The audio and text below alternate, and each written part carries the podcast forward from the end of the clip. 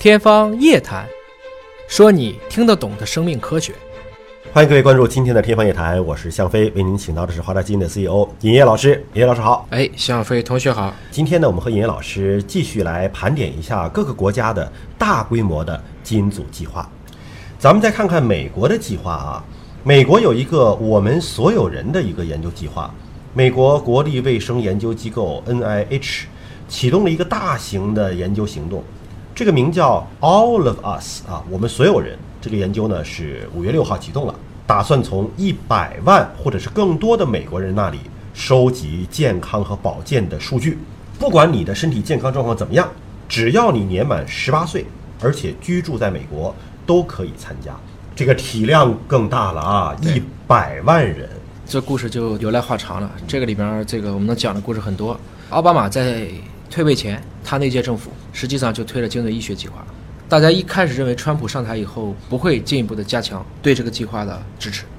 所以 NIH 的当时是四朝元老了，就是这个 Francis Collins，一度说我要这个可能退休了，但是川普上台以后换了个名，继续支持，就 All of Us，直接就测这么一百万人，对所有的愿意捐样品的人，我们就来测他的全基因组，所以 Francis Collins 继续留任 NIH。这个角度来看的话呢，美国这个计划看起来更实，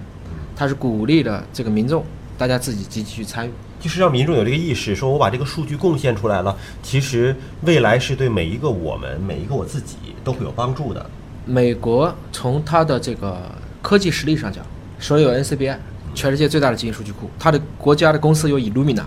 有强大的生物信息分析能力，有几乎所有的地球上的黑人、白人、黄人、亚裔、墨裔、印第安人这些人种它都有。嗯，所以它是在法律法规上的限制也是相对最少的国家。而且他这里面还特别提到了一点啊，说这个百万人的这个计划叫 All of Us，百分之七十到百分之七十五的数据，他们的目标是要由代表性不足的群体啊，就原本可能做过检测、做过取样的人很少的群体，包括了有色人种，嗯，包括了女性，要大部分由他们来贡献，是。对吧？那这实际上就是把这个整个人类的种群的数据就搜集起来了。这个很厉害，因为美国是个移民国家呀，这是个战略高度，对吧？就换言之呢，我们这么去看，各个国家都有人类遗传资源保护管理办法，对，只有美国没有，为啥？就它本来就是全世界，它没有美国人，而且数据都在他的手里，对，仪器设备、测试机也都是他的手里，相当于机器是他的，技术是他的，利润是他的，数据是他的，国家战略是他的。假如说有一天，这都是两用技术，我一旦要开发利用基因所产生的任何威胁，它也有制高点。所以这是一种国家战略。你像呃，我们国家其实也是有这种基因组数据的一个保护的相关的法律法规的，对吧？我们这个群体的数据啊，或者是我们群体的这个生物样本，对，是限制出境的，对，你要审批的，对。可是咱们换个角度想，在美国的美籍华人、黄种人总的数量并不少，那他这个计划相当于是说百分之七十到百分之七十五都是由有色人种和女性来贡献。那就意味着他想搜集到足够多的华人样本，也是完全没问题的。这个呢，要从几个点去考虑，很多人都会有这个疑问。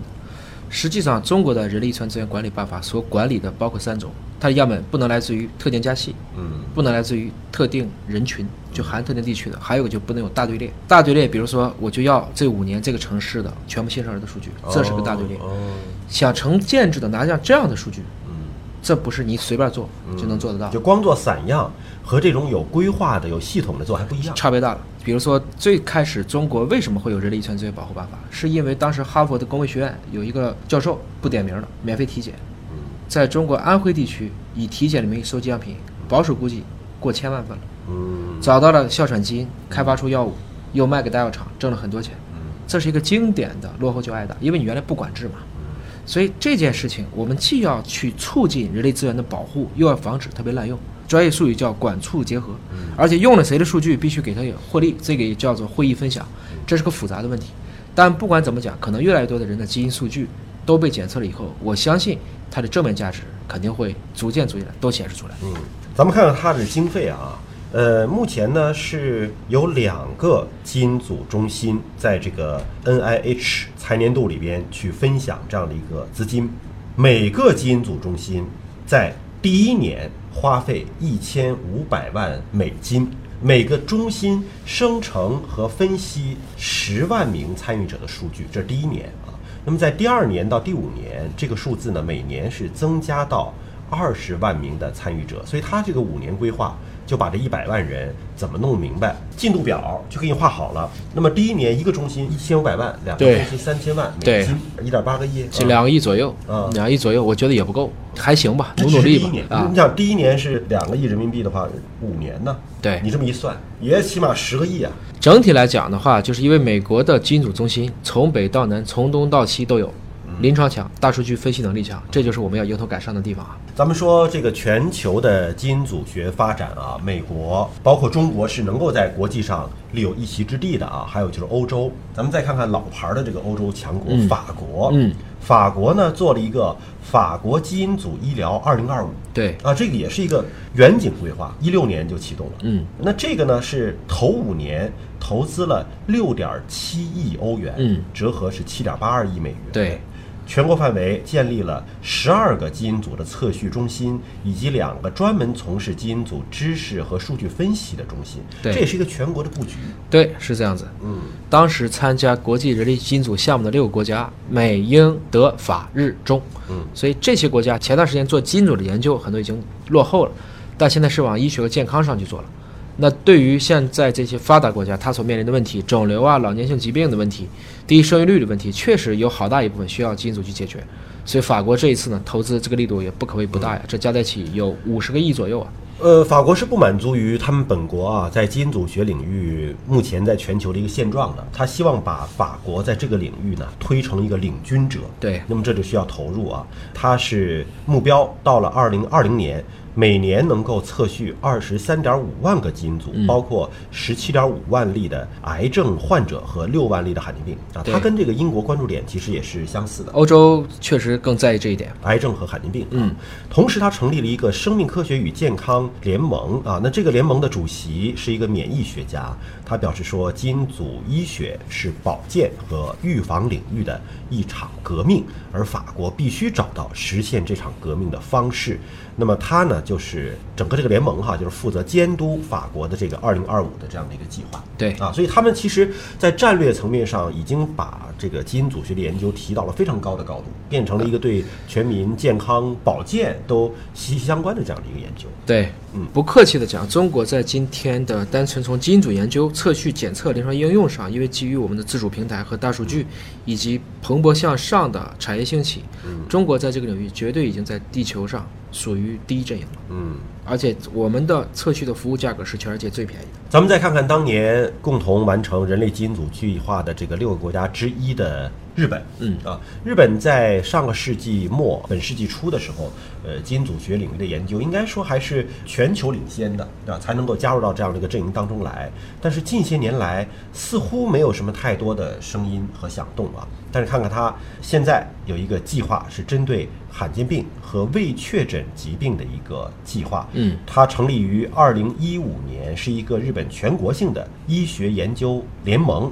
那么到二零一六年的十二月，有两千多名未确诊的患者参与，每年它是能够获得的资金大约是六个亿到七个亿，当然这个是日元了，这没多少钱了，这就几千万人民币，五百四十万到六百三十万的美元。嗯。你看它这个规模相对小很多，对对吧？其他国家说都是十万人，美国说是百万人，这个日本就说两千名。对，日本人口可不是一个小啊，日本不是个小国，一亿人呢。嗯，所以呢，它重点主要就是做这种罕见病和未知的病。那从这个发病率来看的话，这个计划倒也比较务实了。嗯，日本在罕见病是有定义的，大概也是五万人以下。这个发病率，所以你算一下，这个规模可能差不多。所以这是日本也看到，确实在这个领域的发展，呃，虽然很务实，但是也少了一些前瞻性和对未来的展望。对，咱们再看一个国家，就是澳大利亚。澳大利亚并没有加入到人类基因组计划当中来，所以说在这个领域，它应该算是一个追赶者或者追随者哈。呃，但是你看，它也有新的动向。呃，它在今年五月份启动了一项最新的。基因组研究计划叫做澳大利亚基因组学健康未来使命，是这个基因组方面的这个 Future Mission，是由澳大利亚的总理领导国家政府承诺，未来十年向全国的基因组计划。投入五亿澳元，折合是三点七亿美元，这个也是大手笔啊。大手笔，对于这个只有个两三千万人的澳大利亚来看，这是一个很大的投入了。而且呢，我们看一下它的第一个项目啊，是一个耗资两千万澳元的这么一个项目，就是一个孕前的筛查计划。对，这不就是我们说的怀孕之前、生孩子之前做做检测嘛，是做做检查嘛，对查查有没有遗传疾病。是这样子，对，啊，它是检测那些罕见的先天性的遗传疾病。对，同时呢，还包括了罕见的癌症啊，啊，还有一些复杂的一些疾病的一些研究啊。呃，它其实也是很务实的，主要针对的还是临床层面的。是这样子。所以对这部分来看的话呢，大家都把它做成一个临床的常规手段了。一方面，它需要这个医生还有遗传咨询师要配合起来；第二个就是需要检测的工具和试剂要足够的便宜。最终，老百姓要有一个意识，主动地去参与其中。这么来做的话，我相信在遗传病上，这个进展应该是非常非常快。而华大基因就致力于在像他刚才提的澳大利亚第一期的疾病，这个叫 SMA 啊，也就脊髓性的肌肉萎缩症，这是在所有的罕见病当中应该说相对高发的一个疾病。我们说单查这一个疾病，可能在澳大利亚就要一千块钱。